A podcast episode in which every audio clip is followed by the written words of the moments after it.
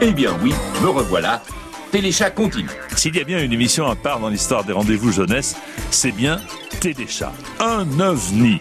Une création franco-belge diffusée sur Antenne 2 de 1983 à 1986 sous la forme d'un journal télévisé présenté par un chat avec un bras dans le plâtre, Groucha et une autruche, la tête dans le sac, Lola.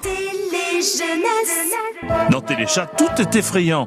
Les objets deviennent vivants, Duramou le fer à repasser, Duralo le téléphone avec une tête de bébé euh, débile, Raymond la fourchette, sans compter les gluons assez réfractaires, plus petits que des atomes, et des nulks assez haineux, plus petits que les gluons, évidemment.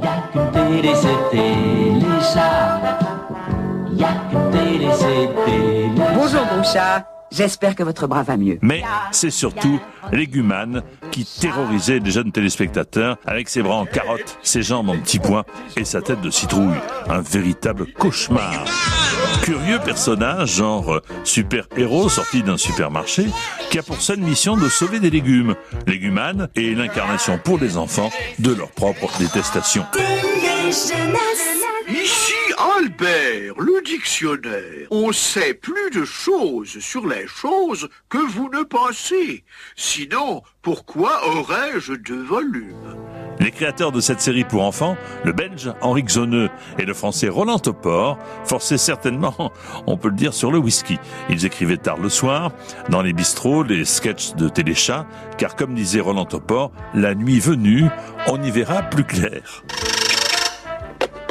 C'est pour toi, Groucha. De mémoire de parents inconscients d'avoir laissé leurs enfants regarder Téléchat, on n'a jamais revu à la télévision une émission aussi euh, décalée, à moins, à moins que Roland Topor, là aussi, n'ait cultivé sa passion de sauter dans le vide pour découvrir d'autres planètes. C'est la vie de son ami Jean-Michel Ribes.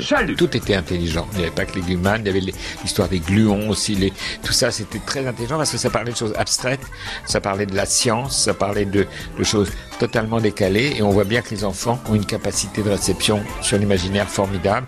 Et c'est ça que Roland a compris et a réussi.